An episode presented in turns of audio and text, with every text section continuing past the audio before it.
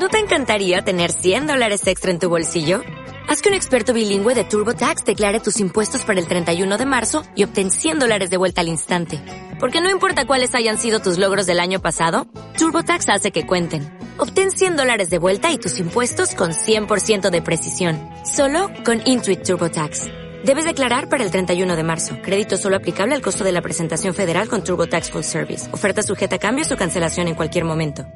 Pues en primer lugar 10.100 porque ha sido el nivel que hace un par de jornadas eh, parecía que iba a mantener el, el IBEX y donde ha estado gran parte de los meses de septiembre y de octubre eh, tan solo mm, perdido en, en, dos sesiones, o, más bien en una, que es la de principios de octubre, la jornada del 5, del 4 al 5, donde fuimos a buscar ese nivel de soporte de 9.850 y ahora importantísimo sería volver a recuperar esos 10.100. Si recuperamos ese nivel, a priori no es el más importante y para mí el más importante está por encima ya de los 10.300, 10.350, que sería volver a superar la línea de tendencia bajista que traemos desde mayo. Y entonces sí que cambiaría un poquito el aspecto técnico, eh, por lo menos para corto y medio plazo del IBEX, y ya pues nos quedaría ya seguramente como niveles la zona de los 10.500 y ya palabras mayores pues hablar de esos 11.000, 11.200 que fueron los máximos de, de, mayo. ¿no? La realidad es que el IBEX debería de estar ahí. Eh, tenemos una descorrelación en torno a un 6-8% con el resto de los índices por la cuestión